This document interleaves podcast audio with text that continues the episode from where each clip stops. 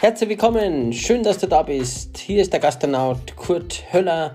Ich interviewe in meinem Gastro-Talk immer wieder Persönlichkeiten aus der Hotellerie, Gastronomie und aus allen Dienstleistungsbranchen. Es ist total faszinierend, was diese Persönlichkeiten alles zu erzählen haben. Bleib dran, höre rein und wenn es dir gefällt, abonniere meinen Podcast, sag es weiter und schau auf meine Website www.gastronaut.club.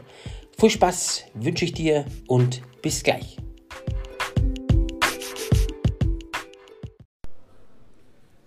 Herzlich willkommen zu einer neuen Folge vom Gastro Talk hier vom Kurt Höller. Es ist wieder total spannend. Wir haben heute wieder ein Live-Interview, einen Live-Podcast. Den haben wir nicht ganz so oft, aber ich bin hier natürlich in ehrenwürdigen Gebäude, in einem wunderbaren Wirtshaus, das ihr alle kennt. Das kennt jeder und sich kennt das jeder auf der Welt, weil jeder war schon mal da oder die meisten waren schon mal da, aber viele wollen natürlich auch her, hat immer noch Riesenpotenzial und es ist ein Highlight in München natürlich auch, eines der Top-Sehenswürdigkeiten, man muss es gesehen haben. Und ich sitze hier im ersten Stock mit dem Chef des Hofbräuhauses am Platzl, mit dem Wolfgang Sperger. Grüß dich, Wolfgang. Grüß dich, Kurt. Finde ich ganz toll. Wir telefonieren schon äh, zeitlang miteinander immer wieder, wenn man sagt, na, wann schaffen wir es denn? Aber jetzt haben wir einen richtigen Termin gefunden und wir sitzen hier natürlich im weltbekannten Hofbräuhaus am Platzl, hier bei offenem Fenster im September, kurz vor 12 Uhr. Die Musik wird gleich anfangen. Da wird sich noch ein bisschen unterhalten werden und äh, ich finde es schön, dass der Zeit ist, Wolfgang. Super und vielen Dank schon mal für das Wasser und ein Schnitt Bier gibt es dann auch oder ab und ein bisschen und einen Kaffee haben wir schon leer getrunken. Vielen Dank für deine Zeit schon mal vorweg. Gern, gern. Wir unterhalten mich ja gern mit dir. Finde ich toll. Anfangs erzähle ich natürlich immer, ah, jetzt hört Musik ein bisschen im Hintergrund. Genau, die sind pünktlich. Woher den der Kurt natürlich den Wolfgang Sperger kennt und da kann ich was erzählen. Ich bin ja Mitglied im Leaders Club Deutschland und da war der Leaders Club Award 2012 hier im Hofbauhaus. Da war ich noch Gastmitglied, da habe ich der Roland Koch, den wir recht herzlich grüßen hier und natürlich an Michi auch, begrüßt und dann saß ich an einer großen langen Tafel. Da war der Tim Melzer auch da, weil man dann was, äh, ähm, ja, was gesammelt hat für ein Projekt. Genau. Mhm. Und das war super eingedeckt. Wir saßen im Saal, der auch übrigens hier im zweiten Stock ist, gell? Genau. Genau, wo immer die Festabende sind. Da waren ein paar hundert Leute und ich bin da, hab, hab ganz wenig Leute kennt, ich habe einfach hingeguckt, ja, und neben mir, und habe gesagt, wer, wer, wer, bist denn du, wer sind denn Sie? Ja, ich bin der Wolfgang Sperger, ja. Also ist ja auch kein Zufall, dass er da neben mir dass saß. Ich, dass ich im Hofbräuhaus auch anwesend genau, bin. Genau, dass du auch selber da bist, genau. Und seine Frau war nämlich auch dabei, die liebe Barbara, die wir auch recht herzlich grüßen. Und vor zwei Jahren waren wir natürlich zusammen in Las Vegas. Das fand ich jetzt auch nochmal. Das war sehr spannend, weil das war eine Trendtour, die wirklich, äh, die, genau. wenn da mal hinter die Kulissen schauen, da ist ja das Hofbräuhaus eine kleine Nummer dagegen. Ja, definitiv, ja, genau. Aber jetzt kommen wir zu dir, es geht ja um dich, es geht ums Hofbräuhaus. Äh, lieber Wolfgang, ich finde das toll. Hofbräuhaus hat eine ehrenwürdige Geschichte. Ihr betreibt es ja seit 2004, zumindest du, die, die zweite Generation äh, der Familie Sperger. Aber erzähl doch mal ein bisschen was über das Hofbräuhaus. Warum hat das so eine einmalige einzigartige Berechtigung in München und in der bayerischen Gastwirtschaft oder in der bayerischen, bayerischen äh, ja, Brauhaustradition oder Wirtshaustradition, so muss man sagen. Eigentlich, weil das Hofbräuhaus immer da war. Zu jeder Zeit hat, haben sie die Dinge, die gerade in dieser Zeit passiert sind, im Hofbräuhaus abgespielt. Deswegen hat das Hofbräuhaus so viel Geschichte und so viele Geschichten, weil die Leute, die zu uns kommen, äh, das wie eine Bühne benutzen und dazu ist das Hofbräuhaus auch da und, und dadurch gibt es äh, so viele Geschichten, die da herin passiert sind. Zum Beispiel? Also die, die Gründung, ich mache das ganz kurz jetzt, ja. die, die ja, Geschichte, das ist, äh, die, das Hofbräuhaus ist gegründet worden 1589, weil der damalige äh, Herrscher es leid war, das Bier von äh, Einbeck in Niedersachsen zu beziehen, weil sein Hofstaat das so gern getrunken hat. So, und dann hat er gesagt, ja, also für das Geld, was ich da äh, nach Niedersachsen zahle, da, kaufe, dann baue ich meine eigene Brauerei. Und hat diesen Braumeister abgeworben, den Heimeran Pongratz, mhm. und hat dann äh, Nähe des alten Hofes eine eigene Brauerei, die Hofbrauerei, gegründet. Und äh, das ist dann ewig weitergegangen, 1600, Anfangs äh, 1607 war das, sind sie ans Platzl gezogen und haben diese Brauerei ausgebaut. So, und äh, ähm, Ende, also 1896 bis 97 wurde das Hofbräuhaus komplett umbaut. von einer Brauerei zu einer Gastwirtschaft. Mhm. Und damals waren in München ja viele Gastwirtschaften dieser Größenordnung da. Da war eigentlich das Hofbräuhaus eher das kleinere. Mhm. Die größte, die größte Gastronomie in München hat über 10.000 Sitzplätze gehabt. Ja. Warum? War das? Wo war das? Äh, das war gegenüber vom Bürgerbräukeller, dem Münchner Kindelkeller. Ah, okay. Das waren die ganzen Bierkeller oben am, am Rosenheimer Berg. Mhm. Und wo jetzt Gasteig ist. warum? So weiter, ja, genau. genau. Warum hat es damals so viele Wirtshäuser gegeben? Weil keiner so einen Podcast gemacht hat, sondern wenn du was wissen willst, hast du äh, nicht einfach ein Radio oder einen Fernseher einschalten können, das hat es damals nicht gegeben, sondern du hast entweder Zeitung gelesen oder bist ins Wirtshaus gegangen und hast dir das auch gehört, irgendwelche Kundgebungen. Irgendwelche. Und deswegen waren die Wirtshäuser viel, viel größer als. Um Menschen zu treffen, was ja heute auch noch äh, einen enormen Bestand hat, ja, weil man halt die Informationen dann halt äh, live äh, mitgekriegt hat und halt irgendwelche, wie du sagst, Kundgebungen machen, was er halt. Genau. Genau, genau. genau. Alles Mögliche hat in die Wirtshäuser stattgefunden. Aber äh, um in der Geschichte weiterzukommen, mhm. äh, dann ist die, also 1897 ist die Brauerei in die innere Wiener Straße ausgezogen, da wo heute der Hofbräukeller steht, dahinter dieses ganze Gebäude war alles die alte Brauerei und äh, das Hofbräuhaus ist als Gaststätte genutzt worden und hat äh, immer schon so 3.000, 3.500 Sitzplätze gehabt, die aber nicht immer voll sind, also davon kann man nicht ausgehen, aber sie sind da und äh, manchmal auch voll. Ja, das ist wie der Whirlpool oder wie der Pool in einem Hotel, der ist zwar da, aber keiner ist im Wasser. Ja, oder genau. wenig. aber gut, wenn man Platz hat, Platz ist ja Luxus und das ist schon. Aber auf die Frage zum Kommen, wieso ist das Hofbräuhaus denn so lange da und äh, so lang? Es, es war immer da, es war immer Teil der Geschichte und die Menschen haben sich immer in dem Hofbräuhaus getroffen. Und das hat es ausgemacht. Also es gibt Geschichten über die Räterepublik, es gibt Geschichten über Lenin, der da herin war. Die Krupskaya zum Beispiel, die Lebensgefährtin Nadezhda Krupskaya, die Lebensgefährtin von Lenin, hat über die Münchner Zeit berichtet, dass er gern, er selber, als äh, der da ja im Untergrund sozusagen gelebt hat, mhm. äh, der ist so gerne ins Hofbräuhaus gegangen, weil diese, die, die Stände an die großen Tische mit dem Bier verschwinden. Das heißt, jeder redet mit jedem und das ist gerade das, die Menschen begegnen sich und das haben die damals erlebt und das erleben die Menschen heute auch noch. Heute sitzt der, äh, Deutscher und der, also jemand aus von mir aus Berlin sitzt mit genau. einem aus München, der Stammgast ist, Oder und dann ein Kanadier da genau. beieinander und irgendwie ja. läuft die Kommunikation. So funktioniert das heute. Mhm. Und wir, unsere Aufgabe als Gastronomen ist, wir bringen die Menschen zusammen. Das ist die Aufgabe. Das ist das oberste Ziel eines Wirtshauses. Unser, unser Geld verdienen wir mit Bierverkaufen und Essenverkaufen, ja, logisch. Genau. Aber die Aufgabe ist, wir bringen die Menschen zusammen. Mhm. Nur so halten wir die. Mhm. Man muss sich ja nur vorstellen, dass ein halbe Bier kostet im Getränkemarkt vielleicht ein Euro, die teure, die teure, die teure, ja. ja genau. Aber bei uns kostet die halbe Bier 4,60 Euro. Also warum soll jemand für dasselbe Produkt ja. einen fast fünffachen Preis zahlen, mhm. das er ja woanders, nämlich im Getränkemarkt, und das, das zu rechtfertigen, das ist die Aufgabe. Das sage ich immer, das ist ein schönes Beispiel, was du sagst, weil ja manche sich immer auch beschweren, ähm, nicht jetzt in meinem Umfeld, aber natürlich immer die Leute sagen, gut, auf der Wiesen, was ist denn auf der Wiesen, das Bier so teuer. Mhm. In keiner Stadt weltweit ist das Bier so günstig wie in München im Vergleich, was du geboten kriegst, auch im Hofbräuhaus. Ja, genau. Du kriegst da Musik, du kriegst, da kommen wir noch drauf, was hier ja. passiert. Wir hören im Hintergrund schon Musik. Der Eintritt ist frei, du kannst durchschauen, du kannst auch einmal irgendwo bloß schauen oder natürlich vom Schauen erleben wir natürlich nicht, du auch ja, nicht, überhaupt nicht und der Staat auch nicht. Und äh, schon wichtig, dass man es hier, mal aufhält, dass man ein halbe Bier trinkt. Und 4,60 finde ich äh, für das Jahr 2021 völlig angemessen und auch nicht überteuert. Ja, und man muss ja sehen, wenn, wenn einer ein denkmalgeschütztes Haus zu unterhalten hat, nämlich in dem Fall unsere Brauerei, was da Geld drin steckt, die, die müssen das ganze Geld wieder investieren. Genau so ist es. Äh, und das ist nicht wenig. Sehr interessant, jawohl. Wir kommen noch auf weitere Details. Also der Mann Wolfgang Sperr, geboren wo? Wo bist du denn geboren, Wolfgang? In ja? München. In München, hoi. Hallaching. Das gibt es auch noch, jawohl. In München, Hallaching. Ja, ja, sehr schön. Ganz gut. 1969. 1969 war meine zweite Frage gewesen. Du tust mir schon vorgreifen, jawohl, genau 1969. Das richtige Alter, die richtige Erfahrung natürlich auch, so ein Riesenwirtshaus zu führen. Man wächst mhm. ja natürlich auch mit rein, ganz klar. Du hast was gelernt? Koch. Super Ausbildungsberuf, ist ja heute noch eine Leidenschaft von mir. Ich mhm. koche gern. Mhm. äh, sehr umständlich, wie meine Frau immer sagt, weil ich halt ein gelernter Koch bin mhm. und ich tue ihre viel zu viel rum. Eine Hausfrau kocht ja. anders, aber ja, meine Frau ist eigentlich nicht Hausfrau, die hilft mir ja da. Ja. Und, äh, äh.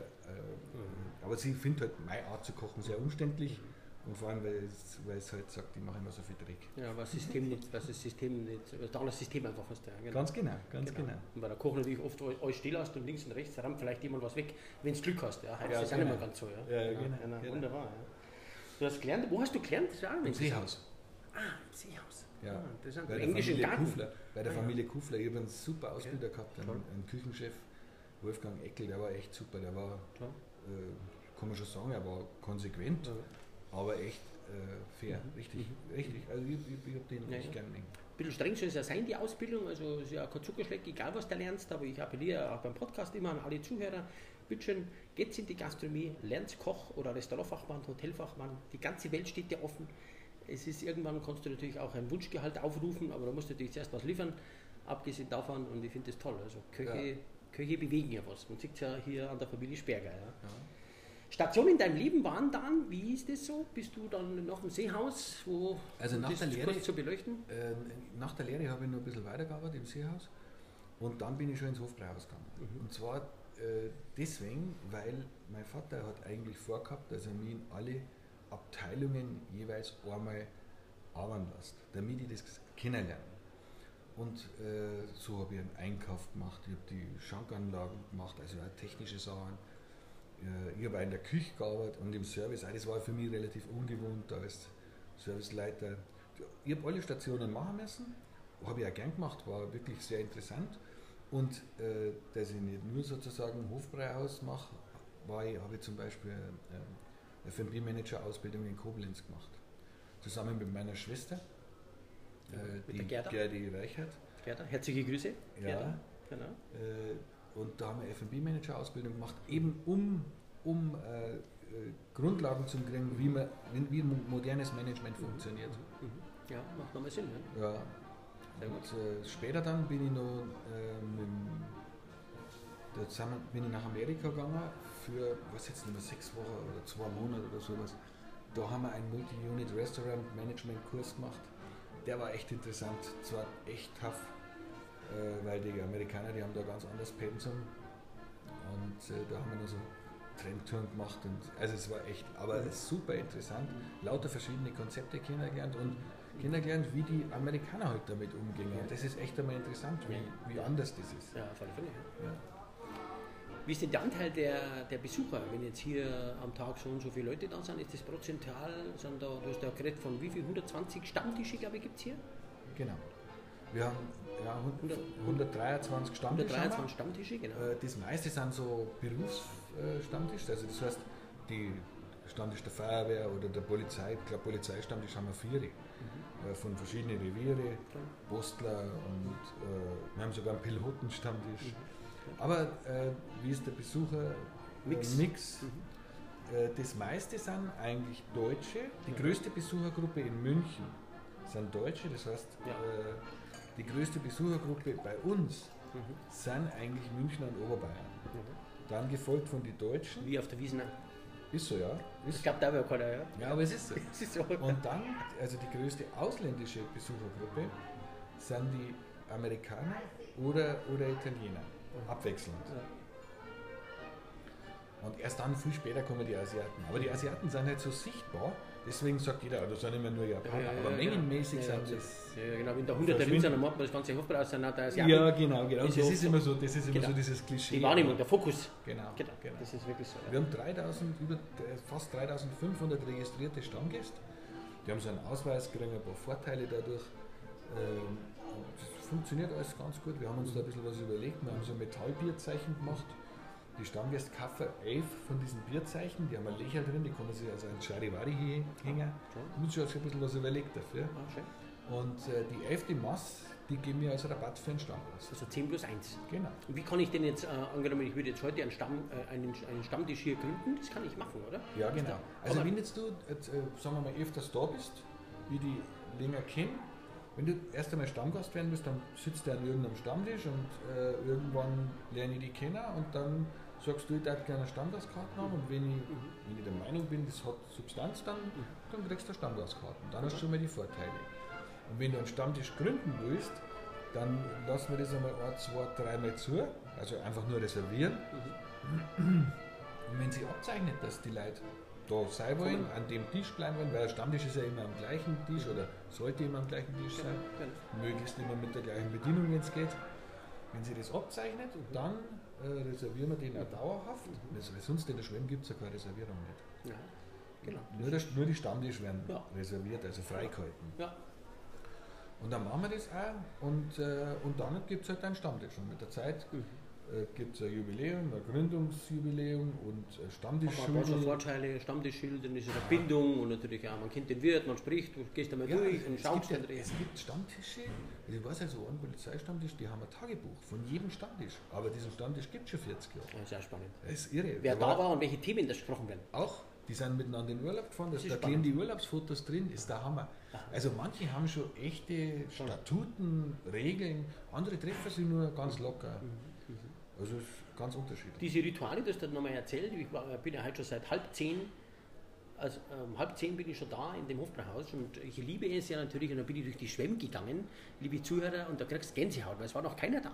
Es wird zwar später um 9 auf. Ja, ich war halt da. Du warst da, genau. ja. Wolfgang war da, genau, und habe ein paar Fotos gemacht und dann kriegst du da Gänsehaut, wenn das, was das wie so ein Wiesenzelt oder einfach, wenn alles so unbefleckt ist, alles ist schön, sauber, gute Luft und es ist noch keiner da und einfach, das fühlt sich dann schön langsam, kommen ein paar Leute das ist einfach einzigartig. Dann habe ich ihn gleich gefragt, am Wolfgang, weil wenn du reingehst, links war ja der, der Safe, die Safe-Anlage für diese äh, legendären Stammtische, die wo natürlich hier privilegiert einen schönen Steinkrug oder halt den Lieblingskrug einschließen dürfen mit einem genau. Schloss. Da gibt es wie viele Plätze?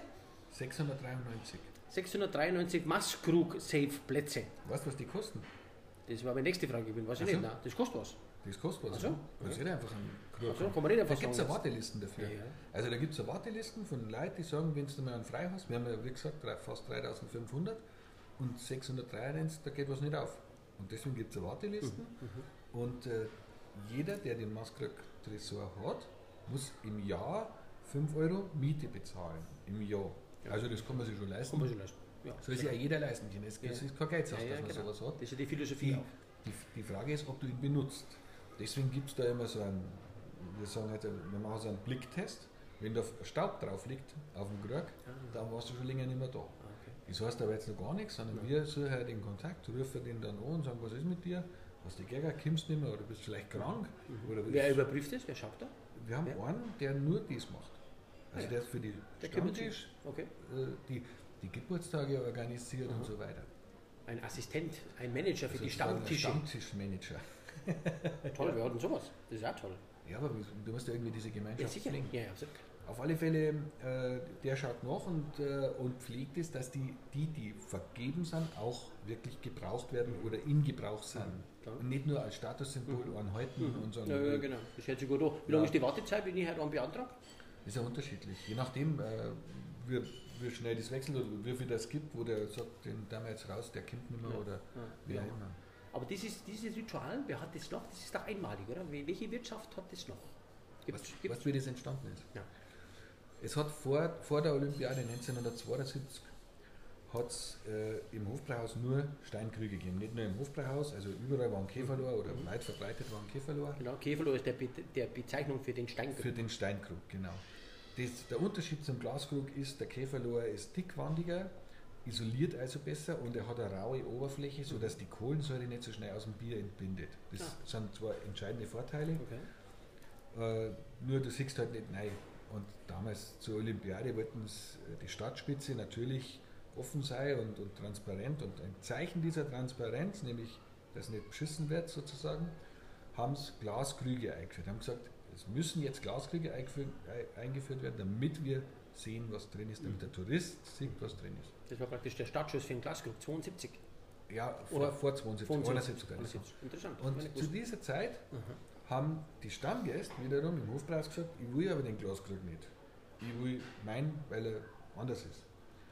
Und somit hat äh, der, der Erfinder dieser Maßkrug-Tresore, ein Ebersberger Schmied, hat äh, das angefertigt für die Brauerei und hat die ersten gebaut. Und jetzt ist so, die Stammgäste, wenn, wenn jetzt der kommt Dann macht er sein Masksackfach auf, nimmt seinen Krug raus, daneben ist ein Becken mit einem Kupfer, also so ein Kupferkrantel, sagt man, also ein Kupferbecken. Kupferbecken, wascht den? Wascht den selbst, geht zu seinem Platz und gibt ihn der Bedienung. Die Bedienung füllt ihn und bringt ihn wieder. Und wenn er fertig ist, wascht ihn wieder und tut ihn wieder rein. Aber sein eigener Krug, sein eigener Deckel. Ja, ja hat schon was. Das also ist ein Stück Heimat. Ja, ja definitiv. Ja, das, das zeichnet uns Bayern aus. Warum haben wir denn so einen Zulauf? Also man, genau. Das ist ja irre. Ja. Das wird wieder kommen, aber insgesamt ist München natürlich ja, nach Berlin ja die zweitbeliebteste Stadt rein von den Ankünften, Hotelübernachtungen. Ja. Und dann ist Hamburg schon ganz dicht auf den Fersen oder, oder umgekehrt Hamburg ein bisschen stärker, aber nur ein bisschen, obwohl es ja größer ist. Ja. München ist deswegen so stark, weil es äh, ein einzigartiges Flair hat, das nicht austauschbar ist. Weißt du, Florenz hat ja auch was Eigenes, das kannst du nicht austauschen. Jede Stadt. jede Stadt und München ist halt auf eine bestimmte Art und Weise als charmante, ja. reizvolle Stadt positioniert. Und das ist München auch. Ich werde nirgendwo, ich werde nirgends anders leben. Ja, zur Einzigartigkeit halt, äh, scheint ja die Sonne, der Biergarten ist auf, also die Musik spielt ein bisschen Hintergrund, das war uns gerade ganz verschnauft, Päuschen. Die Plätze äh, füllen sich schon langsam. Ja. Und wir haben gerade über die Speisekarte gesprochen, das ist auch nochmal spannend. Also wirklich, ich habe hier auch schon x-mal wirklich gut gegessen und es gibt hier so Schnelldreher. Und die Nummer 1 hier natürlich beliebtestes Produkt oder halt beliebtestes Essen im Hofbrauhaus, wie kann es anders sein, ist natürlich die Schweinshaxe. Ja? Genau die man natürlich auch absolut empfehlen kann. Platz 2 Krustenschweinebraten, Platz 3 Wiener Schnitzel. So ist es. Also vom bayerischen Kalb, also kein Schnitzel Wiener Art, sondern Wiener Schnitzel. Ja. Noch für sensationell 1950, das muss man auch mal sagen, das darf man auch mal sagen, kriegst du nämlich in München zu dem Preis so gut wie nirgends. Da kann man schon mal ein bisschen Werbung machen und natürlich eine super Qualität. Die war gerade in der Küche auch. Das ist auch nochmal spannend, diese, diese Professionalisierung, da kommen wir jetzt gleich drauf. Also früher, man früher, ich verfolge das auch schon ein bisschen, das Hofbrauhaus und bin dann immer so als neugieriger Jugendlicher oder halt einfach jetzt als Erwachsener, wenn ich im Hofbrauhaus bin, bin ja immer ein paar Mal da im Jahr und schaue man dann automatisch immer, äh, geht dann bei dem Pass vorbei, weil das einfach interessant ist, wenn da auf dem Fließband, also die Küche hat ein Fließband und es ist ein Stück mit Stationen. Früher haben da mal, also früher, ich sage jetzt mal vor fünf oder zehn Jahren oder noch vor vier oder fünf Jahren, haben da natürlich so und so viele Köche drin gearbeitet, die man natürlich nach wie vor brauchen, aber du musst natürlich das ganze System systematisieren und da ist der Wolfgang und die Familie Sperger natürlich ein Paradebeispiel für die, genau. für die Optimierung. Ich sage immer wieder zu den Gastronomen auch, es gibt ja immer Lösungen und äh, natürlich braucht man Köche, die auch wirklich wichtig sind. Vielleicht da mal was dazu, ich war gerade in der Küche und da war das Ganze Vorbereitung, mit Mundschutz natürlich alles hier, mit, mit äh, Lebensmittel, äh, Kleidung, damit wir halt auch da durchlaufen können. Und vielleicht erzählst du mal ein bisschen, wie das entstanden ist und was denn jetzt die herausragenden Merkmale sind. Ich habe natürlich Rationalöfen gesehen, das war mein vorletzter Podcast, ein bisschen Werbung und natürlich die Firma Hackel wurde stark unterstützt äh, im, im, System, wenn irgendwie was kaputt geht. Ja. Aber wie hast du, auch die Teller werden hier nicht mehr gewaschen, auch spannend, ja? Und dann lasse ich Wolfgang gleich sprechen, weil ich ja sage, früher haben wir hier alles gewaschen und gemacht und da und heute kommt jeder schmutzige Teller wird hier nicht gewaschen. Das ist ja eine äh, unnormale Vorstellung für den Wirt, wie das überhaupt geht so, ja, dass man direkt die Teller aus dem Haus rausfahrt und saubere kommen. First in, first out. Aber jetzt erzähl du mir ein bisschen was, wie das entstanden ist. Also erstens mal muss ich sagen, äh, dass wir beide das äh, gemacht haben, mit wir beide, meine jetzt mein Bruder und mich. Wir haben äh, unterschiedliche Neigungen, was das Berufliche betrifft. Und er ist, so, er ist Metzger und Koch. Stärken. Ja, äh, und, äh, und hat auch diese, also der hat sich da sehr viel überlegt, also das kann ich jetzt nicht alles nur auf meine Fahnen schreiben, ich würde das nur so Nein, aber sagt Familie Sperger. Also ja, ja, ist schon richtig. Michael ich würde das nur sagen, weil es so wichtig weil so ist. Ja, ja genau. Und äh, wir haben uns vor, also äh, vor 2004 äh, haben wir angefangen, uns Gedanken zu machen, wie wird das weitergehen. Es hat sich ja schon abgezeichnet, dass, äh, dass sich die Dinge in der Gastronomie relativ stark ändern und wir wollten natürlich, weil du das angesprochen hast, von der Preispolitik her doch ziemlich volksnah bleiben.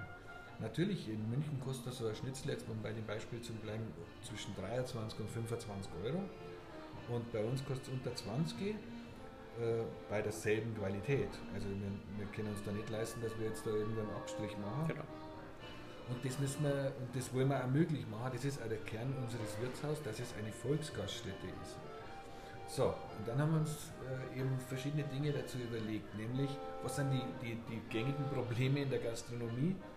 Äh, du, du musst schauen, dass du äh, äh eine qualitativ hochwertige Ware hast, dass du keine Wackelsoßen, Wackelsuppen hast, dass die Qualität stimmt und du musst für ausreichend Mitarbeiter sorgen. Und dadurch, dass die Gastronomie natürlich starke Schwankungen unterliegt, ja. nämlich dass wir im Januar, Februar eine andere Auslastungsquote haben wie im August, ist ganz klar. Und das hat jeder Gastronom in einer anderen Ausprägung, je nachdem wo er ist und wie. Und das wollten wir eigentlich meistern. Also haben wir versucht, die Hauptbestandteile auszulagern, nämlich einmal die Küche. Das heißt, wir haben unsere Küchenmeister und, und Kirche, die wir gehabt haben, ausgelagert. Nach Bruntal haben wir eigene, äh, eine eigene Küche daraus gebaut. Produktionsküche? Ja, Produktionsküche. Und die kochen da draußen alle Suppen, alle Soßen. Wir machen jedes Brot selber. Äh, wir produzieren unser Gemüse selber. Wir, wir produzieren unsere ganze Wurst selber, lassen das Fleisch vorbereiten. Fleischwurst. Genau, also alle Würst machen wir selber. Genau. Und das wird dann jeden Tag in der Früh ins Hofbräuhaus reingeliefert. Und die Endzubereitung, um jetzt bei dem Schnitzel zu bleiben, das Schnitzel wird gewürzt, geschnitten und plattiert draußen. Mhm. Und herin hat er sozusagen ein fertiges Schnitzel, das er aber vor Ort, also à la Minute, das ist ein Gastro-Podcast, die Leute verstehen das dann schon, genau, äh, panieren. Genau, die Straße habe ich übrigens gesehen, diese Panier, Panier, nicht Straße, ja, sondern Panier, Behälter Pan, Panierfeld, genau, ja, wo genau. gegenüber auch natürlich Und die der, das, der, der das macht, der wird da genau eingewiesen in das, wie man das macht. Und der paniert das frisch nach Bestellung und legt es dann auf den Grill. Mhm. Und das ist halt dieser, dieser, dieser Systematisierungsgrad, den wir uns äh, gegeben haben, ohne zu, also stark auf Convenience zu gehen oder auszuweichen auf gefrorene Produkte oder sowas. Macht Damit kann man sowas auch erreichen, aber das war nicht unser Ziel. Ja, macht, es gibt ja frische Convenience auch. Genau. Und wir produzieren halt unsere eigene genau. Äh, Convenience und haben natürlich auch andere Kunden, also wir beliefern andere Kunden ein. Der zweite Teil. Und die Person, äh, dass ich kurz unterbrechen darf, die mhm. Person, wo die Schnitzel macht, ist kein Koch. Nein. Nein. Nein, nein. Wir haben, kann aber einer sein, vielleicht Kann einer sein. Also wir haben in, in einer Schicht ein, zwei Kirch drin, aber insgesamt sind zwischen sieben und 17 Leute, ich sagen, also sieben war ganz wenig, Personen jetzt, Köpfe. In der Küche im Hochbrauhaus München. Genau, bis 17 Leute, Maximalbesetzung. Mhm.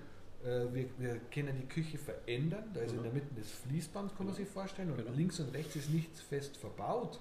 Also das ist nicht äh, aufgesockelte Küchen, ja. äh, äh Kühlschränke es gibt oder keinen Küchenblock, Küchenherd. Genau, sondern das sind alles auf Räder gestellte mhm. modulare Teile. Die können wir ja, genau können wir mehr Posten oder weniger Posten bauen und können das der Situation entsprechend aufbauen und von oben, von der Decke runter hängen Würfel mit Elektro- und Netzwerkversorgung und da können wir dann die Druckeraufhänger, die, die Monitore, da ist eine extra Schiene genau. durch die ganze Küche durch, so kann man sich das vorstellen. Und an dieser Schiene kann man Drucker oder Bildschirme aufhängen, von oben nach unten. Mhm. Und so haben wir den ganzen Boden frei. Der Boden ist dicht, keine, also es gibt Gullis natürlich, die muss man haben, äh, sonst gibt es keine Öffnungen nach unten. Keine Strom und so weiter. Ja, genau. Und Modular. das ist natürlich wirklich eine tolle Geschichte. Äh, und wir haben die Rationalöfen drin. Mhm. Mit diesen Rationalöfen äh, äh, bereiten wir in, in, einer, in einer Langzeitgarung unsere Braten zu. Und auch die Haxen in der Nachtgarung wahrscheinlich, oder? Auf genau. Niedertemperatur etc. Genau, das macht Niedertemperatur, weil dadurch wird alles weich. Genau. Das, das ist ein tolles Verfahren und mit dem Rational kannst du es alles machen ja. und sogar Nachtstrom auch nutzen. Definitiv. So machen wir unsere, unsere Spanferkel, ja. unsere Schweinsbrann, unsere Haxen. Mhm. Und das, also das ist ein tolles System, das sie eingeführt hat und, und wo wir so belastbar sind, mhm. dass es äh, fast äh, nur noch das Limit gibt, ob wir im Service sozusagen mhm. genug Menschen, ja. äh, Bedienungen, Kellner haben die da äh, das wegtragen. Ja. Und das war unser zweiter Punkt. Also das war jetzt der erste Punkt. Ja. Wir produzieren alles selbst. Äh, das mit den Teller ist auch eine interessante Sache. wenn du sagst, zwischen 7 und 17 Leute arbeiten in der Küche, dann sind wie viele Fachleute dann da? Und die anderen sind natürlich sind, fachlich angeleitet. Wie viele sind das? Also zwei bis drei Kirch- oder Küchenmeister sind da. Der Schichtleiter ist meistens Meister. Genau. Und äh, halt dann noch äh, zwei Kirch, weil du musst einfach äh, schauen, dass das fachlich stimmt. Du genau. nicht, ne? Ja, ja, klar. Gerade bevor man es rausgibt ja. und natürlich auch, wie es angerichtet ist und so weiter. gibt es genaue äh, Produktionslisten natürlich auch, wie das auszusehen hat und Bilder und Portionen und genau. so weiter. Das ist alles hier. Und wir halten natürlich die Lieferkette ein. Also wir, wir liefern uns hierher, je nach Auslastungsgrad, zwischen ein und dreimal pro Tag. Und die Sachen kommen alle frisch. Also das kann man sich so vorstellen, das ist ein GN-Behälter mit einem GN-Deckel und da drin ist, äh, sagen wir mal, 10 Liter Sauce. Ja? Und wir nehmen diesen GN-Behälter, stellen in den Rationalofen rein und machen das auf 80 Grad heiß. Mhm. Der bleibt da drin, steht zwei, drei Stunden, genau. bis er warm ist. Und wenn er die Sauce braucht, schüttet er das nach und in Wärmeri erst da äh, geht die Temperatur noch mehr ein Stück hoch, sodass er das nicht die Sauce einkocht oder die Suppen einkocht. Oder Sauerkraut, Salzscharf. Klar, aber wenn man das ein bisschen her dann 85 Grad, 6 ja, genau, ein bisschen hoch, dann verdampft, dann verdampft alles, wenn genau. es länger steht, ja, ja, hast du natürlich äh, ja, genau. Reduktion genau. sozusagen. Ja, absolut. Und dem muss man halt vorbereiten. Also wir haben da schon sehr genau drüber nachgedacht. Und das ist seit wann schon? Seit wie viel? Das ist auch mal interessant. Äh, haben wir 2021. 2013 haben wir unsere eigene Produktion gebaut. 2013, also vor acht Jahren. Ja, ja, genau. Und dann ist das gewachsen? Also die war 2013 fertig, im Januar 2013. Mhm. Und äh, äh, wie geht es dann weiter? In puncto Nachhaltigkeit. Wir haben kaum Verpackungen. Das ist jetzt ein Thema, das jetzt erst kommt. Der CO2-Fußabdruck, den wir im Hofbräuhaus erzeugen, mhm. ist sehr gut. Weil wir kaum Verpackungen haben, weil wir alles im Mehrweg haben. Unser Bier ist sowieso im Mehrweg, also genau. Keckfassel oder unser großer Tank. Du hast ja keine Kartonagen, weißt du, wenn du nichts aufmachst, weil ja alles genau. fix und fertig kommt von der Produktion. Wenig, wenig. wenig. also es gibt wenig. die Back-in-Box, äh, da ja. hast du ein paar Kartonagen, aber genau. das ist verschwindend gering im, im Vergleich zur Menge. Und beim Essen ist so, wie ich es jetzt gerade erklärt habe, also ja. das ist ein GN-Behälter. Das Ganze geht natürlich wieder raus, wird draußen gespült und wieder befüllt. Ja. Das ist ein Riesenvorteil. Und jetzt zu den Teller. Das ist auch interessant. Wir haben natürlich äh, äh, große Tellerspülmaschine gehabt im Haus, die natürlich über den Fettabscheider gelaufen ist, so wie es jeder gastronomische Betrieb hat. Diese Tellerspülmaschine haben wir rausgenommen und äh, liefern, also die Teller werden vom Gast abgerammt, in der Spülküche wieder, also da kommen die Speisereste runter und dann werden die Teller in, in Plastikkisten gesammelt. Wie es vom Partyservice, wie ich halt kriege. Genau, ganz genauso genau. wie vom Partyservice. Genau, und genau. dann und kommt eine bestimmte Anzahl rein, damit, genau. damit da nichts abschlagt, damit der, ja. der, Verlust gering ist mhm. von, von Beschädigungen am Teller. Und dann wird das, wenn die Ware herkommt, ist der Lastwagen voll, hoffentlich. Und, ja. ja. Genau. und dann wird er leer wieder rausfahren. Und das machen wir nicht, sondern wir Nimmt füllen. sofort das mit. Ja, genau. Der, der wird gleich wieder gefüllt und fährt mhm. aus und mhm. bringt die, die Teller raus zum mhm. Spülen. Mhm. Und draußen habt ihr halt in der Produktion eine hochmoderne äh, Durchschub, also so eine Bandmaschine. ja, genau, also extra, genau. Also extra, extra Räumlichkeit. Räumlichkeit ja, genau. Und äh, da ist eine äh, hochmoderne Bandmaschine mhm. und vor allem die, die da sind, die schalten einmal die Spülmaschine ein und die wird von vorn bis hinten bestückt. Also das ist von der Auslastung, von der Energie viel effizienter, als, äh, als wenn ich mal einschalten, mal ausschalten, ja, wenn der Spüler dort steht. Und dann ja, ja. Es gibt ja immer noch Gastronomen, dann Nachmittag zu, dann schaltet man es aus, dann hat es wieder an, etc. Das ja, alles, genau. Gibt ja immer noch, es ist ja nicht zu verhindern, ist nein, ja klar, aber wir, wir haben es jetzt versucht zu optimieren und sind mhm. auf diese Lösung gekommen. Ist für uns jetzt optimal. Mhm. Und äh, also das, glaube ich, sind wir von der Energieeffizienz und vor allem die Stadt München hat natürlich äh, sehr hohe Starkverschmutzerzulagen und der lipide Eintrag, kennst du den lipiden Eintrag, also der, der Fetteintrag in die Kanalisation, den bezahlst du und zwar richtig. Ah. Und der ist bei uns sozusagen gen Null gegangen. Ja, der also Fettabscheider hat ja, wird ja wo gesammelt und dann. Genau, im Fettabscheider, jetzt weiß ja jeder Gastronom, genau. was das für und da war natürlich der Fetteintrag sehr groß von uns. Das weil, kostet richtig Geld. Ja, und das kostet richtig Geld. Und diesen Fetteintrag haben wir jetzt praktisch, das, das kannst du ja praktisch nicht trinken, aber du kannst drin bauen vielleicht. Es gibt gar weißt, es gibt da ist äh, keine Fettschicht mehr, weil ganz wenig. Irre, irre. Das äh, von den Kombidämpfer sozusagen, was mhm. noch runterläuft. Mhm. Äh, das ist aber wenig im Vergleich ja. zu dem, was vorher war. Ja, ja, das sind alles Vorteile, die irre. uns wirklich handlungs-, also wir im Hofpreis Käufer haben, die Kostenstruktur zu optimieren. Das war jetzt der, der Teil, äh, mit der Ware und mit den Teller und jetzt der Teil mit den Mitarbeitern. Wir haben eine eigene Personalüberlassungsfirma gegründet, also Arbeitnehmerüberlassungsfirma, die heißt mhm. Gastfreunde. Und diese Firma, da arbeiten Kellner und Bedienungen, Küchenhilfen und Köche. Und diese Firma verleiht die Mitarbeiter, die wir, wir haben in der OHG natürlich unsere eigenen 80 Mitarbeiter. Genau, fest, die wo fest, einfach da sind. Die, die das, Kernteam. Ja, genau. Das für, ist die, für, das, für das, wenn es halt regnet und nichts ist und es hat 9 Grad und es schneit oder 3 Grad, genau. dann ist ja weniger los, brauche ich, ja, die zwar, Mitarbeiter brauche ich ja immer. Wenn wir zwar allein im Wirtshaus sitzen genau. sozusagen, genau, aber, so ist es. äh, die, die Leute, die sozusagen im Hofpreis beschäftigt sind, das sind sehr langjährige Mitarbeiter. Ja, ja, genau. Also so, da rede ich jetzt von mehr als 20 Jahren, wo die im, hm. im Hofpreis beschäftigt sind.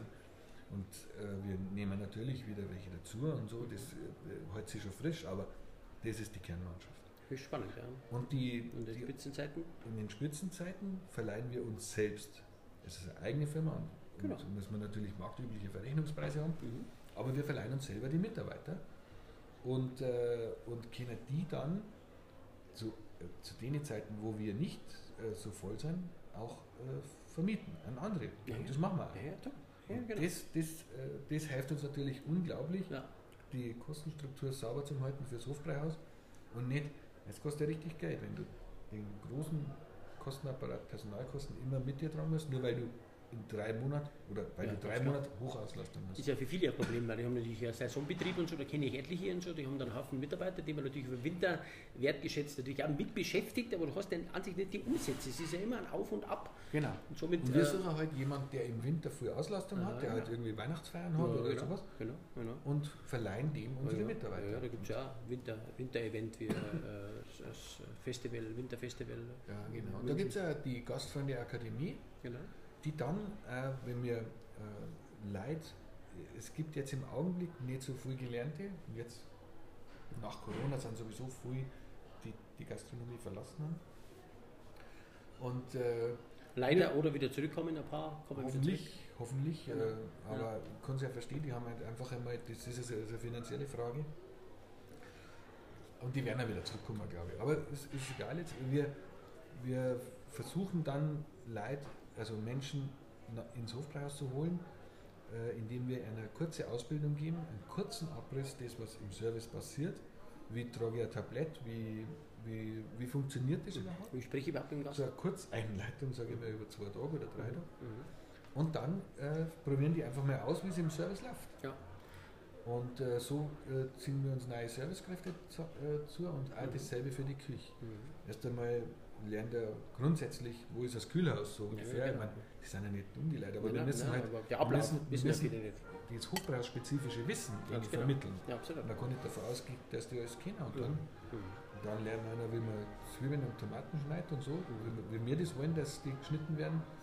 Und dann immer weiter werden die sozusagen weiter ausgebildet, bis ja. Schichtleiter werden. Wir haben einen, einen Schichtleiter bei uns, das ist ein Bangladesch, der ist schon 30 Jahre bei uns und ganz toller Schichtleiter. Die Firma heißt nochmal vielleicht für die Gastronomen, da geht es mal draufschauen auf die Homepage, dass wir Mitarbeiter gastfreunde.de www. Nein, gastfreunde.bayern. Ah, ja. jawohl. Gastfreunde.bayern. Bayern. Genau. Ist schon die Endung, also nicht nur .de am Schluss, sondern ja. gastfreunde.bayern ist schon die Website, da schaut mal drauf. Ja. Genau. Mit der Akademie ist auch nochmal spannend, weil ihr auch natürlich ja, ja. schon ein Wissen habt durch das, also 16 Jahre auch Best Praktik äh, und weiß, was die Gäste brauchen. Wolfgang, bei der Gelegenheit natürlich empfehle ich mich auch, wenn du da mal jemanden brauchst, komme ich gerne mal und schule mal neue Mitarbeiter, wie man mit Gästen überhaupt spricht, weil das ist ja, das, ist das Wichtigste, dass ich sage, naja, äh, der Gast, wenn er ins Hofbräuhaus kommt, der setzt ja davon aus, dass das Essen schmeckt. Ja. Wie wird denn das transportiert? Wie das die, ja so. die, Emotion. Es geht ja immer um Emotion und Stimmung. Emotion, und das merkt ich habe ja, hab ja erklärt, es gibt, wir haben die Kernmannschaft, unsere eigenen Leute. Und das sind die Bedienungen oder Kellner, die, die, die jeden Stammgast kennen, oder nicht jeden, aber halt äh, die, die und wir dann die Gastfreunde-Mitarbeiter einfach mit denen ein bisschen mitschicken, dass sie das lernen. Wir wollen nicht, dieses uniformierte amerikanische System, wo du gefragt wirst und so, sondern es geht darum, dass die Menschen ihre eigene Persönlichkeit, ihre eigene Note ja, dann einbringen. Ja. Und, äh, und natürlich unterstützt von uns, aber die Bedienung ist der, der wichtigste Punkt in dem Haus. Nicht der Wirt oder auch nicht der Musiker. Die Bedienung ist der wichtigste Punkt, weil die transportiert jede Art von Emotion. Schön, dass du das sagst, der Mitarbeiter ist das Wichtigste mit, mit, dem Chef und glückliche Mitarbeiter machen glückliche Gäste, nicht umgekehrt. Genau. Das ist wie im Privatleben. Happy Wife, ja, Happy Life. Das ist der Punkt. Jeder starke Gastronom hat natürlich eine starke Partnerin an seiner Seite. Herzliche Grüße natürlich auch an die Barbara, die ich auch kennengelernt habe, wo wir vor zwei Jahren in Las Vegas waren. Die Barbara hat ja auch eine gastronomische Ausbildung für Jahreszeiten. Ich glaube, ich habe es euch kennengelernt, hast du erzählt. Ja, die hat mit meiner Schwester zusammen ja, in vier Jahreszeiten genau. Hotelfachfrau gelernt. Toll, mit der Gerda. Mhm. Die Barbara ist ja dann in die Industrie gegangen, die hat da die ist ausgebildete Chefsekretärin. Mhm. Also, die da das, also die ist echt fundiert ausgebildet. Ja. und die helfen mir echt gut. Ohne, ohne ja, geht gar nicht. Kann ich nicht, was soll ich da machen? Geht gar nicht. Und natürlich auch noch äh, dein Bruder Michael, den wir auch natürlich bei der, ja, der Gelegenheit äh, grüßen. Ja. Äh, Habe ich am Anfang bei der Anmoderation vergessen. Herzliche ja. Grüße auch an den Michael Sperger, der natürlich die Produktion verantwortet und genau. schaut, dass überhaupt genau, der, was in die Küche kommt. Genau, genau. Sehr wichtig. Ja, eben. Ja, ja, ist entscheidend. Ja, ja, und der ist halt äh, sehr äh, Technik, also da, der, da mhm. hat er echt gute Innovationen ja. und schaut, dass er die Technik bei uns im Haus so implementiert, dass man es im Gastraum möglichst nicht sieht, weil das aber wir brauchen natürlich Technik, die uns unterstützt, um dieses tägliche dort zu bewältigen. Die Technik meinst du jetzt mit der Outsourcing der unser, Küche, diese unsere Küchensteuerung, äh, zum Mo Beispiel, Monitoring und so weiter, genau, die ganze also Geschichte. die Kreditkartenabwicklung, jetzt sind gerade die Themen, die halt jetzt wichtig sind. Wir haben natürlich Kreditkartenterminals da, aber die Anforderung, die jetzt da ist, dass nämlich viel mehr Kartenzahlungen kommen, erfordert für uns neue Lösungen. Ist gerade interessant, aber frage ich dich jetzt gerade einmal, Wolfgang, weil ja immer wieder Gastronomen es gibt, die wo dann sagen, äh, keine Kreditkarten oder EC, Cash oder ab 10 Euro. Was hast du da für Meinung? Ich bin ja immer da dafür, dass ich sage, wir haben ja, also man, wenn einer heute eine Brezenbrust bestellt im Wirtshaus und will die mit Karten zahlen, dann ist das auch möglich. Ich mache das, was der Gast will. Ich bin der Knecht vom Gast sozusagen. Und ich kann mich nicht rausnehmen, mich dagegen zu stellen. Wenn der Gast mit der Karte zahlen will, ist das für mich ein klarer Hinweis, du musst eine Lösung finden. Egal, ab welcher Summe? Egal. Das ist der Punkt.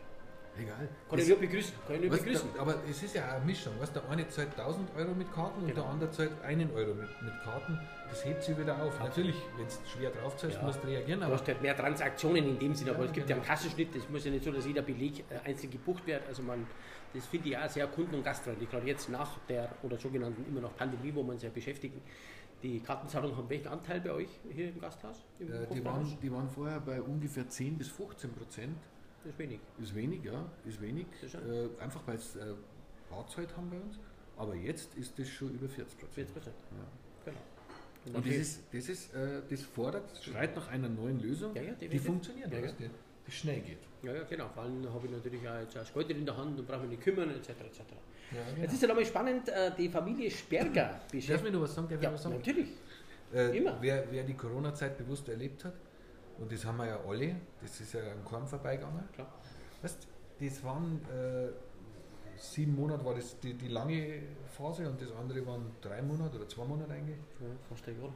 Genau. Und äh, während die sieben Monate da war ich sehr oft da, also sagen wir drei, vier Tage die Woche war ich hier und da war ich ganz allein im Wirtshaus. Und wenn du mal allein durch so ein Wirtshaus gehst, ja, das ist gruselig. Äh, ja, es ist, eine, ist eine Erfahrung. Auf der einen Seite gruselig, ja. auf der anderen Seite ja. schon. Genau. Aber du denkst was, ganz anders nach. Was kann ich denn für mich daraus du, wirst äh, da, lernen? Du wirst da einem Gast gegenüber demütig und sagst, jetzt war ich froh, wenn das so und so war. Und das ist der Vorteil, den man hat, nämlich äh, das, man muss ja sowieso schauen, dass man im, im Leben mit dem auf, die, auf dem Boden bleibt. Ja, ja definitiv. Kein Überflieger gerade. Aber es war 2019 einfach vieles viel zu viel und das ist der, der, das Positive an Corona, es hat dieses Verhältnis mal wieder ein bisschen gerade Ja, ein bisschen mehr Dankbarkeit, mehr Wertschätzung. Genau, Wertschätzung. Das, das, für aufs Sperrst, es kommt überhaupt jemand. Ja, genau. genau ist ja nicht genau. selbstverständlich. Deswegen, warum diskutieren wir darüber? Du hast gesagt, einige Gastronomen sagen, mach ich nicht, musst irgendwie 100 Euro umsetzen, dass ich da EC-Karten nehme. Das glaube ich wird sich ändern. Ja, das äh, ist auch schon das einfach so ein, so ein der, der, Impuls hier an die Zuhörer äh, im Podcast. Ich finde das wichtig. Aber auch im Beach Burger, da haben die Kinder bei mir Eis gekauft oder Pommes oder irgendwas oder 80 äh, Cent, habe ich das äh, anerkannt, weil ich sage, ja wieso, das ist doch einfacher, der kommt doch nächstes Mal wieder und findet das gut. Ja? Also nicht so Beschränkungen, sondern einfach, mach es einfach. Wir machen es oft zu kompliziert. Genau. Ja. Die Dinge, die Dinge funktionieren auf der emotionalen, nonverbalen Ebene doch. Und wenn du, wenn's du einem Kind was Gutes tust, der, das Kind erinnert sich daran. Und das, das Kind wird irgendwann erwachsen sein und dein Kunde vielleicht nur sein oder hoffentlich nur sein. Man muss, man muss, man muss die Kurve fördern. Ja, ja, definitiv. Ja. Tue Gutes, sprich darüber, dann sprechen andere auch gut von dir. Hoffentlich. Also, macht mir riesig Spaß. Jetzt äh, spreche ich nochmal über die Familie Sperger ja, seit 1980. Also seit 1980 ist die Familie Michael und Gerda Sperger, die praktisch Eltern vom äh, Wolfgang und Michael. Die Eltern haben das bewirtschaftet hier 1980 bis 2004, dann wurde das nochmal neu ausgeschrieben und dann hat natürlich auch die Söhne, die natürlich jetzt hier äh, schon die Fuß stapfen ja im Hofbrauhaus Ich glaube, da war nicht ganz leicht. Du hast gesagt, 600 Bewerbungen hat es gegeben, das ist ja nochmal spannend. Mhm. Ja, genau weiß ich es nicht, aber es waren mehrere hundert. Mehrere hundert, ja. Lass 300 sein, also ist ja noch so, viel. Ja, weil jeder sagt, das ist ja oft so, dass jeder, weil vor kurzem Teufel die sowieso abziehen, weil ja jeder sagt, naja, wieso Gastronomie, das kann ich doch machen, das Hofbrauhaus, das schaffen wir doch irgendwie. ja. Und wenn, wenn du genau ins Detail gehst, etc. Ja, also genau. da kann man wirklich stolz sein. Jetzt gehen wir nochmal ein bisschen auf den Wolfgang zu. Es ist hochinteressant mit dir. Äh, Sitzplätze hast du zuerst schon mal gesagt, aber wie viele Plätze gibt es denn herin so ungefähr? 3500. 3500. 3500 wobei ja, ja. Äh, 700 Außenplätze sind. Ja, genau. Und da gibt es ja um den Saal, wo es ja immer diesen genau. bayerischen Abend gibt. Gibt es den momentan oder gibt es den schon? Nein, nein, nein. Da gab es ja immer diesen. Den haben wir ja vorher schon. Also, das war kein also bayerischer also, Abend, das, das, das, der, also der bayerische Abend war in den 90er Jahren. Äh, wir haben das dann schon abgeschafft und mhm. äh, einen Eintritt weggenommen und aber trotzdem eine Musik im Festsaal gemacht, mhm. so, eigentlich sozusagen eine kleine Schwe also ein Schwemm draus gemacht, mhm. mhm. äh, weil das halt einfach beliebter war und ja, wir ja. keine Zutrittshindernisse äh, gehabt haben in Form von einem mhm, Eintritt. Mhm. Das ist im Wandel. Ja. Äh, jetzt äh, muss man einfach warten, wie sich der Tourismus an sich entwickelt. Äh, wir sind jetzt im Augenblick eingestellt auf München und Oberbayern und auf die Wirtshaus, Touristen, die in Deutschland kommen. Wirtshauswiesen, genau. Ja, jetzt kommt die Wirtshauswiesen. Definitiv. Äh, wir müssen uns mit dem auseinandersetzen, was da ist. Und äh, das andere, da rumjammern, natürlich ist es jetzt weniger wie vorher, ja. aber es hilft uns ja nichts. Ja, aber das weniger kann ja auch mal mehr sein. Also ganz genau. Ich nehme das genau. Hofbräuhaus also sehr, sehr äh, genussvoll, hochwertig vom Essen her, freundlich war. Es gibt viele Mitarbeiter, es ist ja spannend. Man, es ist ja nicht so wie in der Regel, dass man jemanden kennt, aber ich war letzte Woche ja schon in München und an einem Dienstag und habe dann auch wieder meinen Pass reingeschaut da an der Küche und so und da kam einer daher und neben mir der sagt, ach, darf ich was helfen und so. Da sage ich, na, was, sind Sie, was machen Sie da? Ja, ja, ist ein Restaurantleiter, so Schichtleiter und so. Nett. Und dann hat er gesagt, ach, heute ist ja noch ruhig und so.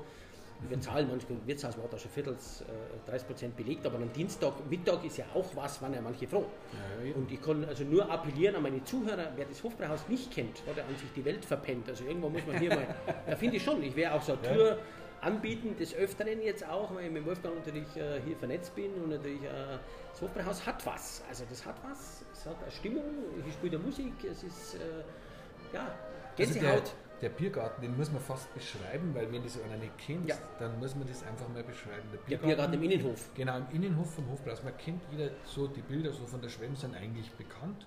Das ist eine, eine hohe Halle und eine niedrigere Halle. In der Schwemm gibt es 1000 Sitzplätze an großen Tischen zwischen 8 und 12 Plätzen an einem Tisch.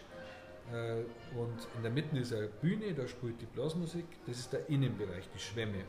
Die Musik im Innenbereich, wenn ich kurz dazwischen fragen darf, äh, spielt von wann bis wann? Jetzt spielt er draußen eine und drin spielt er jetzt auch eine? Nein. Nein.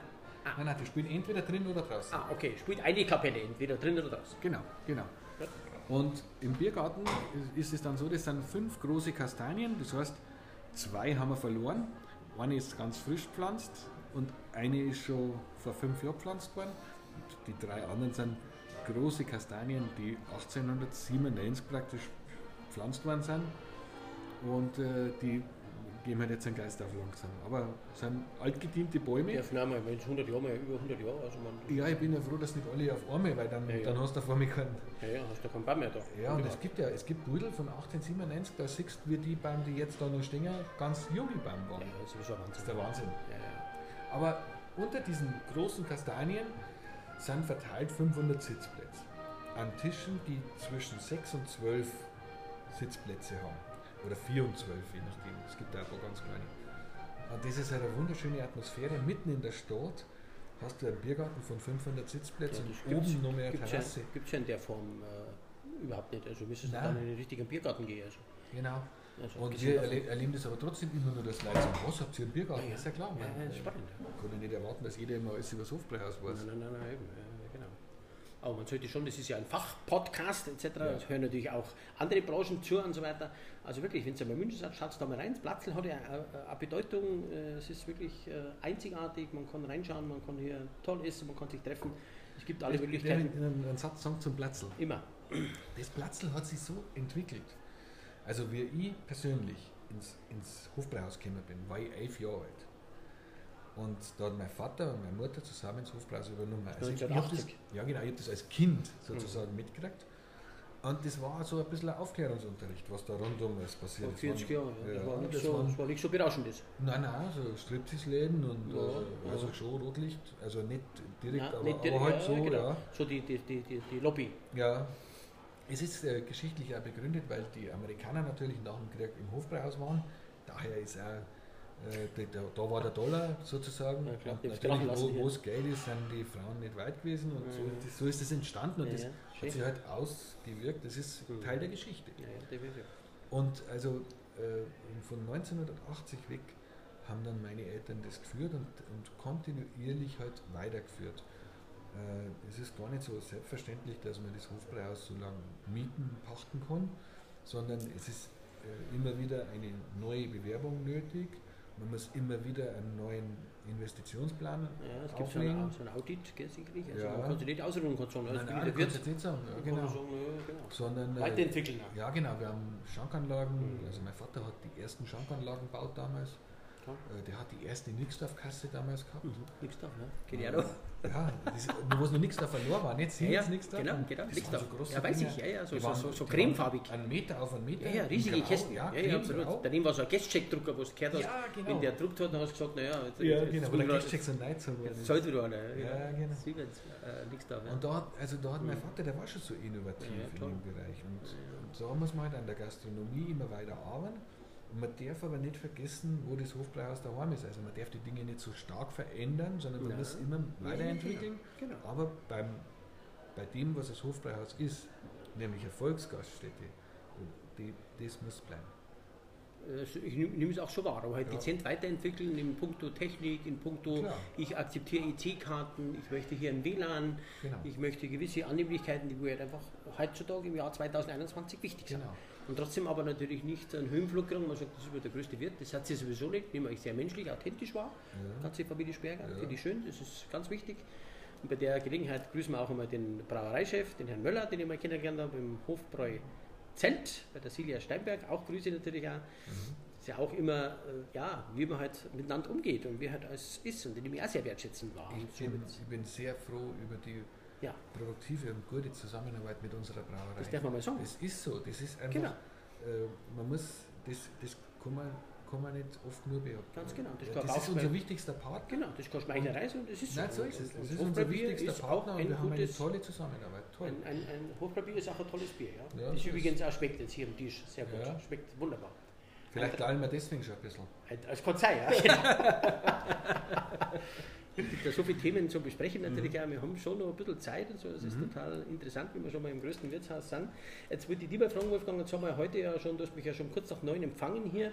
Wenn ich heute nicht gekommen wäre, wann beginnt dein Tag und was machst du unter, untertags, heute an einem Dienstag? Im ja. September. also du, mein, mein, Tagesablauf ist eher, äh, ich komme so zwischen 9 und 10 spätestens hier an dann gehe ich einmal das ganze Haus, schaue, rede mit den Leuten äh, und versuche einzugreifen, dass wenn noch was ist fürs Mittagsgeschäft, dass ich das vorher noch regeln kann. Die Gäste kommen ja um 11, halb 12, je nachdem, am Samstag sperren wir ein bisschen früher auf.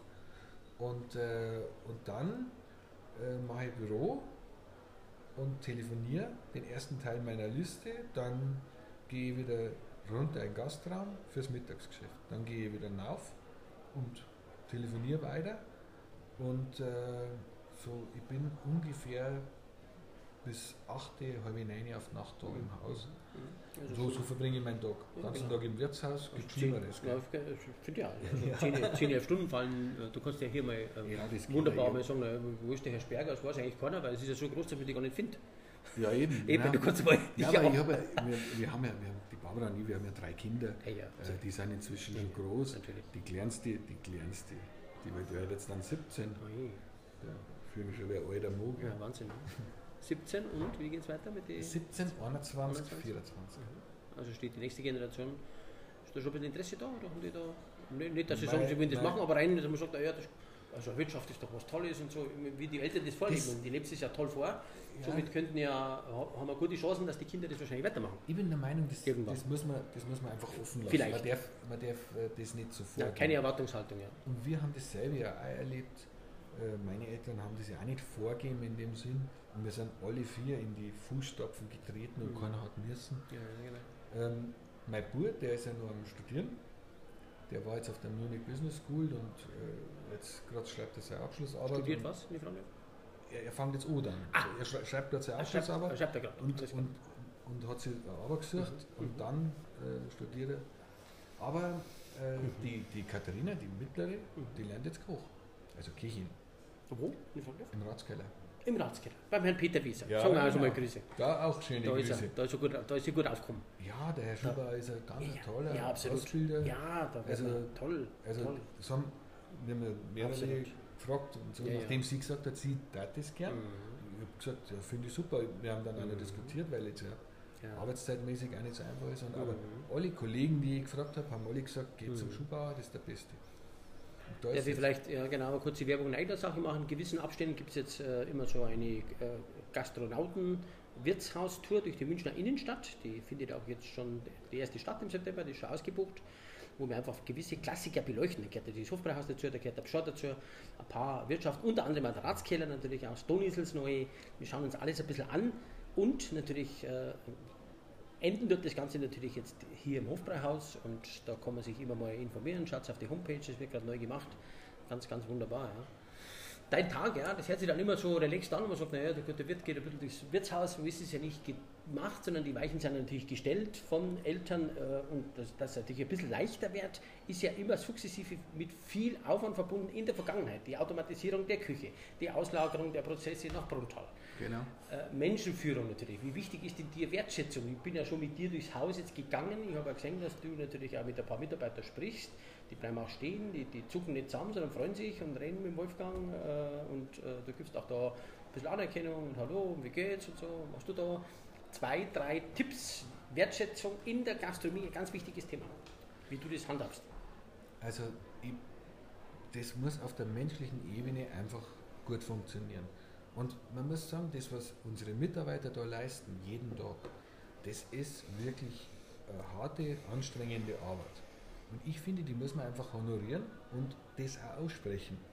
Und sagen, finde ich super, was du machst, toll. Und dann, dann ist das, also wie soll ich sagen, das passiert automatisch auf der menschlichen Ebene. Und genau. die Menschen spüren das und gehen das auch wieder zurück. Ja, definitiv.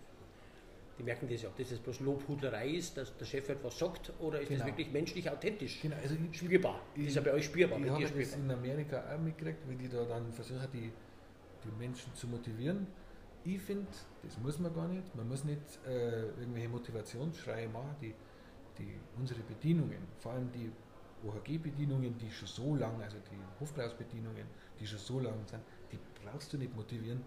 Die, die wissen genau, was dann, ja, die dann ist einfach, weil eher, sie es gern machen. Eher anerkennen, genau. Genau, also, sondern man muss das anerkennen, was machen und, genau, und, und genau. die Menschen respektieren und anerkennen ja, in, in, ihrer, genau. in ihrer Würde. Ja, ja und der Wertschätzung. Ja, genau. So, es ist ja ein toller Beruf und so. Ich habe ist es auch. wieder.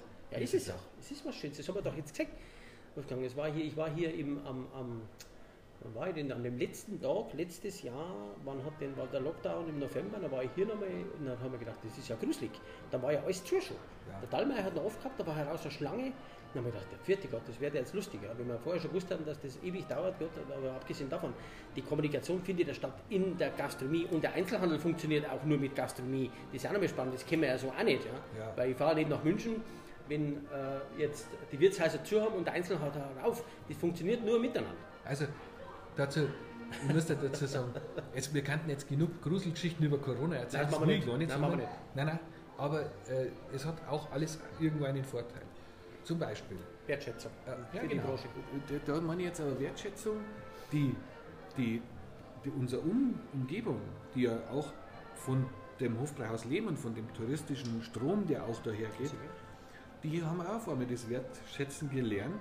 Wenn sie nicht einfach sagen, das ist, ein, ist normal und, und das Hofbräuhaus ist so oder so, sondern die haben genauso die Wertschätzung gegenüber den Menschen, die halt jetzt gerade Touristen sind, gelernt wie wir. Und das muss man einfach immer wieder sagen, die mhm. Demut muss man behalten. Ja, ja, die Wertschätzung gegenüber dem Gast. Ja. Egal ob er Chinese oder ein Japaner oder irgendeine andere Nation ist, das sagt gar nichts. Das ist ein Gast und der muss genauso wertgeschätzt werden wie der Mitarbeiter oder auch der Stammgast. Weil wir kommen ja auch ein bisschen rum, Wolfgang, du bist ja auch äh, jemand, der mal ab und zu, wenn es die Zeit erlaubt, dass man rumfahrt und so, rausfahrt, mal ja, woanders sich anschaut. Was anderes Ganz wichtig, ja? genau. Ja, genau. Die Leute, wenn man sagt, was, äh, Kurt, du bist aus Murnau oder der Wolfgang ist aus München, mein, wie viele Leute beneiden uns denn um diese Gegend? Das ist also, so. Das ist ja wirklich ein Wahnsinn. Wir müssen, jeden Tag müssen wir ja froh sein und, und feiern wie eine Neugeburt. Das schaffen wir natürlich nicht immer, weil ja der Alltag uns auch prägt mit Problemen, Herausforderungen, wo wir haben. Aber einfach nochmal, dass man wirklich wertschätzend äh, sagt, ich klopfe ab und zu wirklich in den Garagenfahrer, klopfe auf mein Lenkrad, sage vielen Dank, äh, Universum, wer auch immer, Herrgott oder wenn wir auch immer da äh, mit einbauen, dass wir überhaupt da sitzen dürfen, heute im Hofbräuhaus. Das ist nicht selbstverständlich. Ja, stimmt.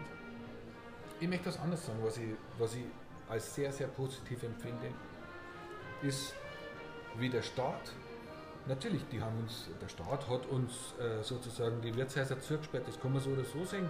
Das ist aber gar nicht meine Aufgabe, das zu beurteilen, weil ich bin kein Virologe oder ich bin kein Mediziner. Aber wie der Staat reagiert hat und uns Gastronomen generell finanziell unter die Arme gegriffen hat, uns unterstützt hat, das muss man einfach mal sagen. Gott sei Dank leben wir in Bayern und in Deutschland. Ein anderer Staat kann sich das einfach nicht leisten. Und ich finde, das sollte man einmal aussprechen und sagen, vielen Dank, lieber Staat, dass das so funktioniert hat. Das ist nicht selbstverständlich. Ja, ich gebe dir hundertprozentig recht. Ich war unlängst in Ägypten. In Ägypten und in Ägypten ist es so, dass natürlich äh, in Ägypten entweder du hast einen Job und dann verdienst du ja Geld oder du hast keinen Job und dann verdienst du kein Geld, aber es gibt auch keine Unterstützungen. Überhaupt keine. Vom Kindergeld angefangen bis zu einer staatlichen Unterstützung bei Lockdown gab es dort zum Beispiel nicht. Ja, lieber Wolfgang, wir sind hier schon jetzt eine Stunde im Gespräch. Ich finde es äh, spannend, man kann den ganzen Nachmittag mit dir reden. Jetzt ich ja, das stimmt, das geht mir genauso. Ja, schön, wirklich.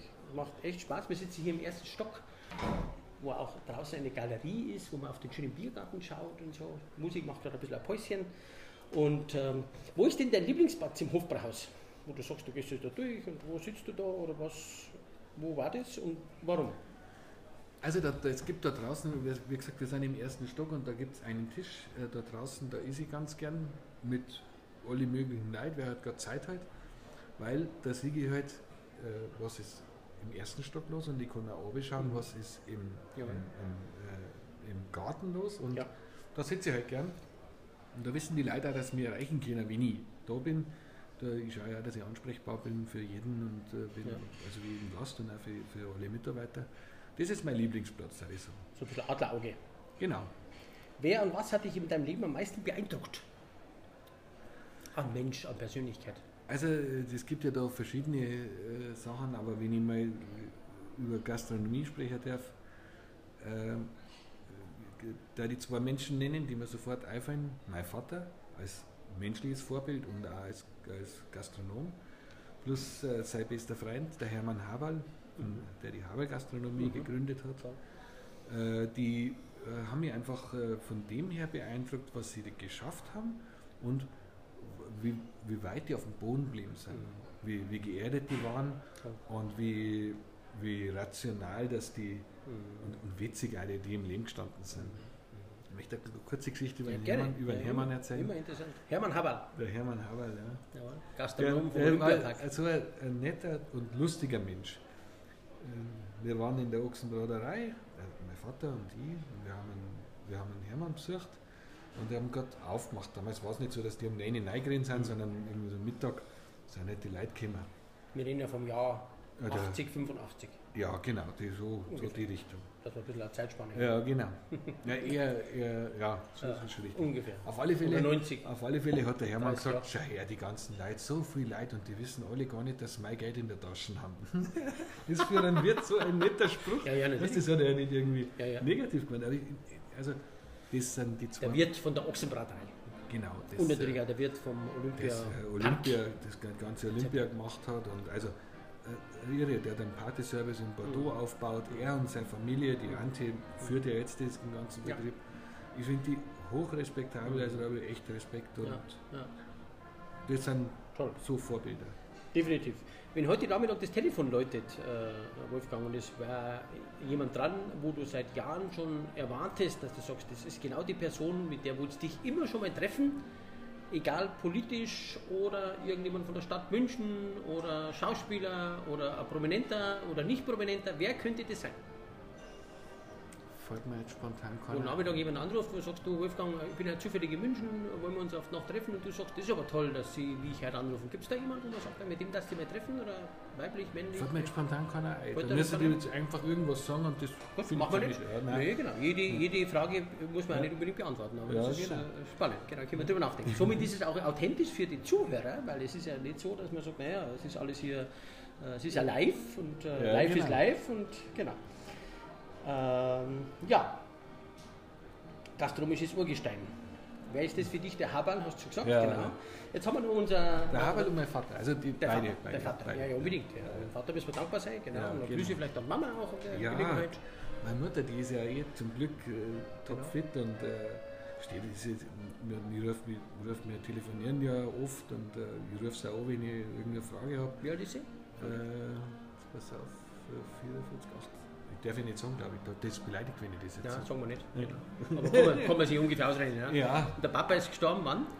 2001. 2001, vor 10 Jahren.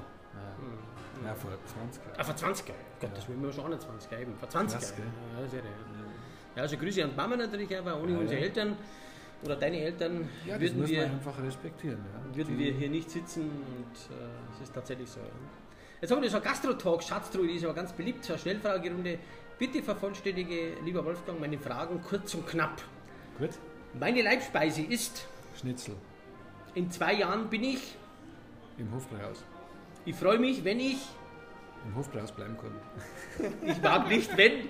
Was noch? Ich mag nicht, wenn äh, Menschen unehrlich sind. Luxus bedeutet mir nichts. Familie ist für mich alles. Was würdest du auf der Welt sofort verändern, wenn du es könntest?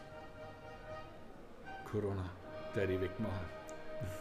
Meine Heimat München ist für mich Heimat durch und durch.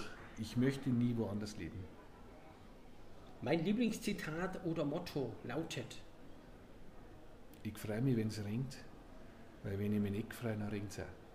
Das ist von Karl Valentin. Karl Valentin. Ja. Genau. Das ist übrigens in Dreh ist das Museum, ja. ja. Also fand ich toll, das ist ein schöner krönender Abschluss, äh, lieber Wolfgang. Es hat mir selten so viel Spaß gemacht wie heute mit dir. Es ist äh, immer interessant, Podcast äh, Menschen zu interviewen. Natürlich immer ein Podcast für die Gastronomie, für die Hotellerie.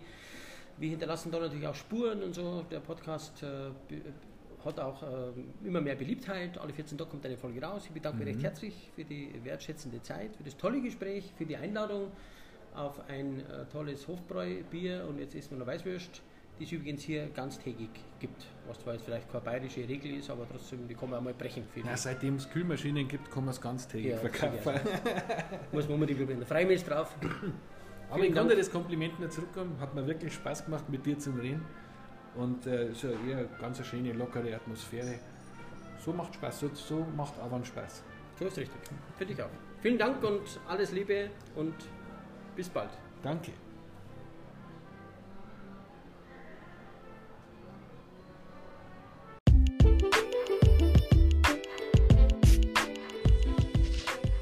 Vielen Dank, dass du bei meinem Gastro-Talk hier dabei warst. Wenn dir diese Episode gefallen hat, dann kannst du gerne natürlich alle Folgen abonnieren hier bei Spotify oder iTunes und mich natürlich auch gerne bewerten.